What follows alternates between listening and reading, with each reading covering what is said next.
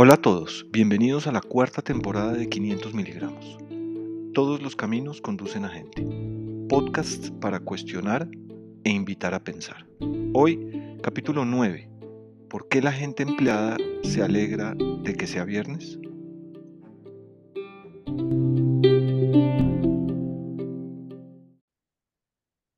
Buenas, buenas. ¿Qué tal? ¿Cómo vamos?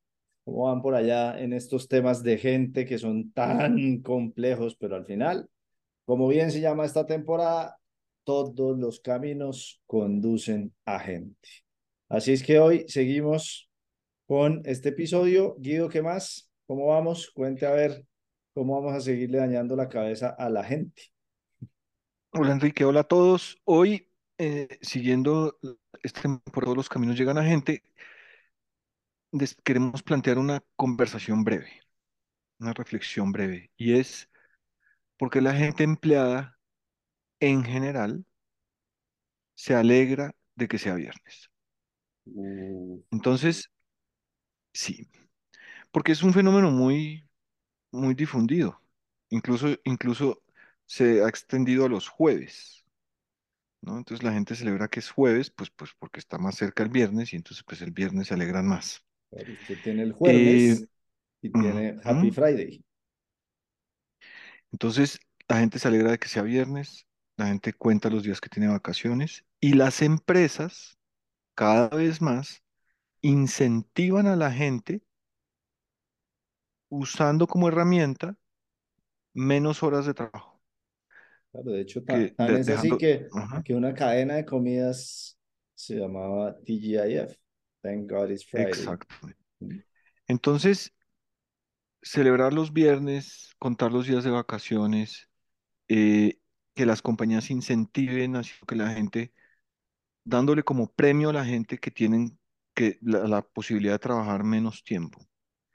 Parecería que es un síntoma. Entonces, es evidente que tiene que haber un balance entre el trabajo y la vida personal. Es evidente que tiene que haber un descanso. Pero no es tan evidente por qué esa alegría, por qué esa celebración, por qué ese, por qué eso. Entonces, la, invitación de esta breve conversación es a, reflexionar sobre si cuando uno hace algo que le gusta, uno no quiere que se acabe ¿por qué si quiere que se acabe la semana? Algo pasa. Entonces puede pasar que haya razones eh, genuinas, cansancio, necesidad de descanso, querer estar con la familia, querer estar con los amigos, querer estar solos, lo que sea que la gente quiera, quiera hacer. Pero sospechamos que gran parte de lo que pasa es que la gente no está encontrando un propósito y una razón por la cual estar trabajando, una satisfacción profunda de una inversión de tiempo enorme, no solamente en las horas de los días, sino además de eso de los años de la vida en los que la gente trabaja, generalmente cuando la gente está empleada. Y, ahí parecería que hay un problema, o hay un problema, hay un problema parecería en el propósito, en, la, en la función, en por qué la gente está ahí, qué es lo que los motiva. Mire que hace unos años, eh, en un congreso en Cartagena, oí al expresidente de Bancolombia, Yepes, creo que es el apellido, si mi memoria no me falla, que generó una transformación muy grande en Bancolombia con cosas muy sencillas eh, que hacían que la gente, que, que se redujera esa sensación de quiero que sea viernes para dejar de trabajar y dedicarme a lo que me gusta, ¿no? Que es lo, el planteamiento que usted está haciendo es muy valioso porque es cómo logramos hacer que la gente haga lo que le gusta, cómo logramos que haya eh, una que hablábamos en un podcast anterior, una ambición común de todos, que haya un propósito, que todos nos levantemos con la idea de construir algo mejor para los clientes, para el país, para el, para el ser humano, para el ambiente, para lo que uno quiera al final. Eh, pero este personaje en Bancolombia, yo, yo no sé cuántos eh, sucursales tiene Bancolombia en el país, ¿listo? O sea, eso debe ser incontable. y puso al equipo de recursos humanos a mapear, georreferenciar todas las sucursales de Bancolombia y georreferenciar todas las direcciones de sus empleados. y empezaron a descubrir que había gente, por decir algo, que trabajaba a 10 kilómetros de la sucursal en la que vivía, a 10 kilómetros de la sucursal en la que trabajaba, y había otro que vivía también a 10 kilómetros de la sucursal en la que trabajaba, pero no en los lugares opuestos. Es decir, había uno que vivía en el norte, trabajaba en la sucursal del sur, y otro que vivía en el sur y trabajaba en la sucursal del norte. Y a nadie se le había ocurrido decir, oiga, con esta capilaridad que tenemos nosotros en todas partes, ¿por qué no organizamos para que la gente trabaje en una sucursal que esté pues lo más cerca del lugar donde vive? ¿no? Y, y ese son el tipo de cosas que hace que la gente esté feliz, además de lo que acabamos de hablar. ¿Usted qué se dedica? ¿Qué impacto tiene? ¿Cuál es el propósito? ¿Cuál es el equipo en el que trabaja? ¿no? Yo he trabajado de verdad, y tengo que decirlo, en varias organizaciones que no me importaba que fuera viernes, estaba feliz, parchaba, prefería quedarme en la oficina eh, jugando alguna vaina, jugábamos parques, así, sí, porque estábamos realmente conectados y felices con la idea de lo que hacíamos y con el equipo con el que trabajábamos, que es lo otro.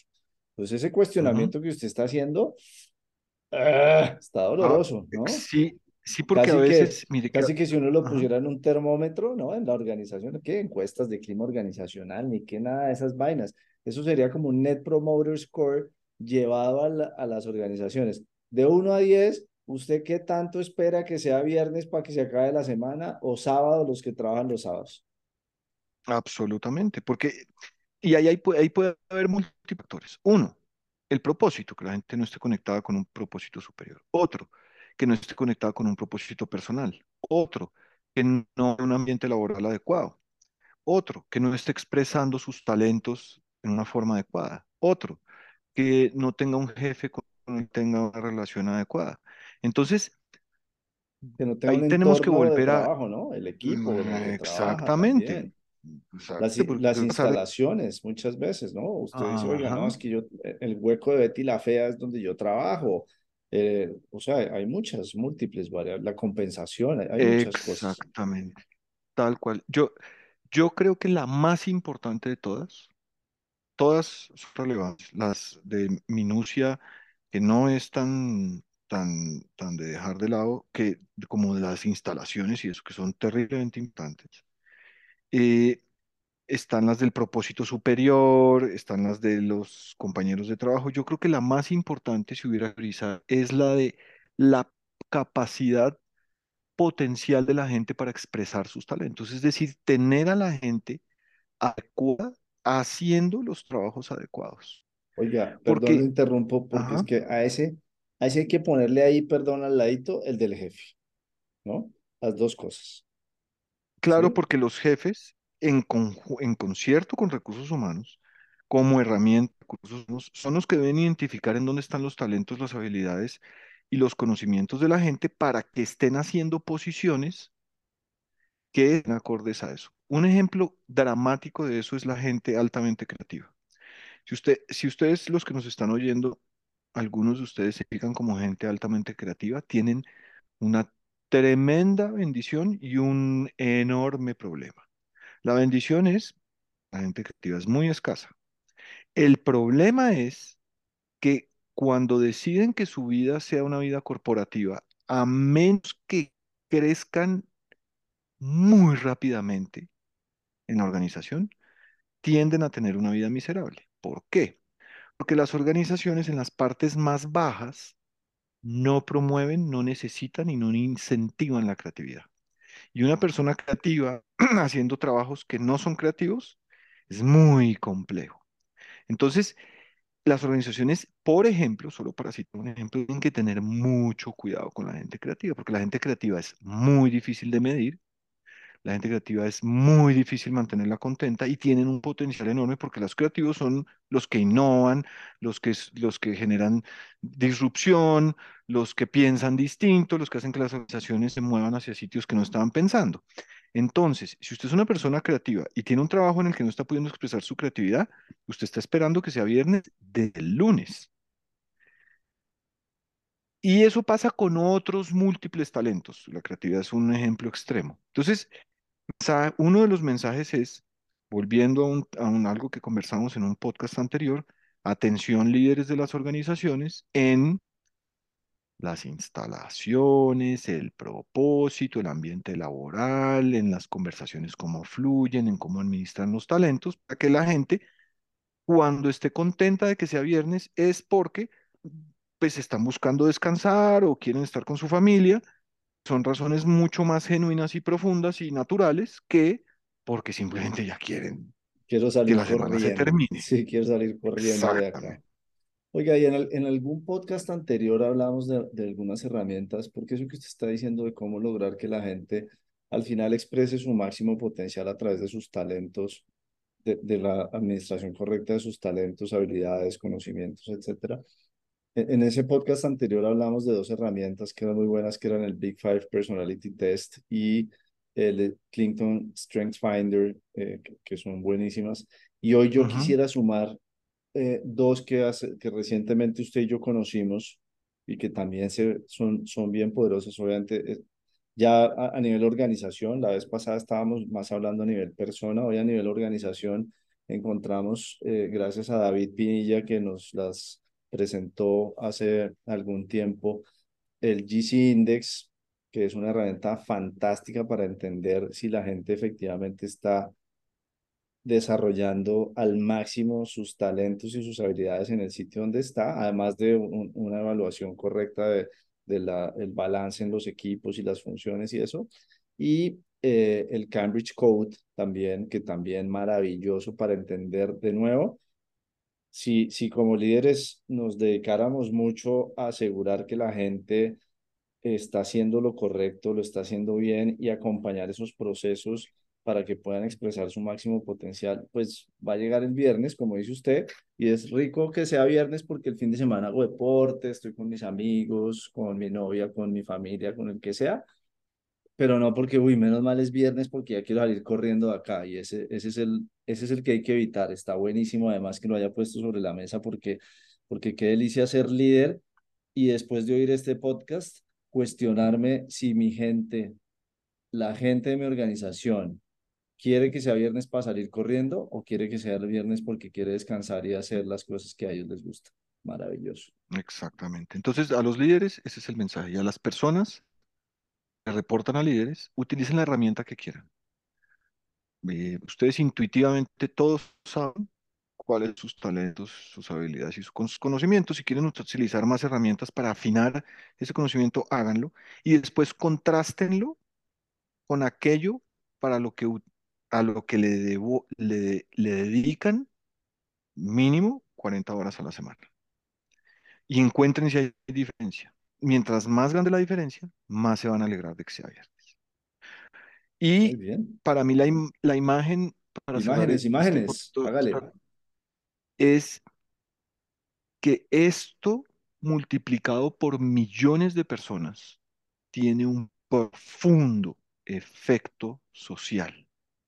Porque una persona que no está contenta con su trabajo, no está contenta consigo misma, por lo tanto su relación con su familia no es igual, su relación con la comunidad no es igual, y, el mundo entero termina teniendo una afectación. Es decir, la importancia de que la gente invierta gran parte de su tiempo haciendo algo para lo que tienen un propósito o aquello para lo que están inspirados o aquello en lo que están mostrando y desarrollando un talento, es de un profundo impacto en la sociedad. Bien. Y, totalmente de acuerdo. Es como cadena de favores, pero llevada a este, a este punto. Y yo tengo una imagen que es muy sencilla y muy directa y es, imagínense que usted tiene dos empleados en su organización, es viernes, desde las 3 de la tarde hay uno que está eh, calentando silla esperando que se acabe para salir corriendo porque está aburridísimo. Y al lado tiene otro que desde las 3 de la tarde está acelerando lo que está haciendo para sacarle el mayor provecho posible porque van a ser las 5 y se tiene que ir, pero quiere dejar sus cosas al día y quiere irse, mejor dicho, al fin de semana y el fin de semana y el domingo no va a tener esa sensación de domingo, domingo lunes que es tan horrible, sino que va a llegar como con ganas a camellar. Muy bien, bueno, eh, maravilloso Guido, como siempre, esos temas que tocan fibras sensibles y ojalá este sea el podcast que ayude a que ese impacto social que usted puso sobre la mesa se logre haciendo, la gente pasa más tiempo en la oficina que en la casa, entonces su responsabilidad como líder es mucho más grande de lo que se imagina. Un abrazo grande, cuídense mucho y los invitamos a oír a nuestros patrocinadores que son tan importantes y que nos ayudan tanto en la producción de este podcast y a que nos sigan en nuestras redes sociales arroba 500 miligramos en Instagram y en LinkedIn. Un abrazo, chao, chao. Chao a todos.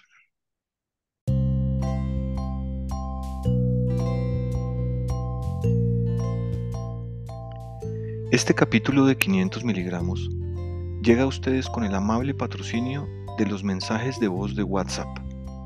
¿Para qué llamar? ¿Para qué sintetizar tus ideas en un texto?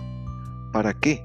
Si tú eres una persona multitarea que puede dejar mensajes de voz mientras que saca los espaguetis de la olla. Los mensajes de voz de WhatsApp para concretar pensamientos y estrechar relaciones.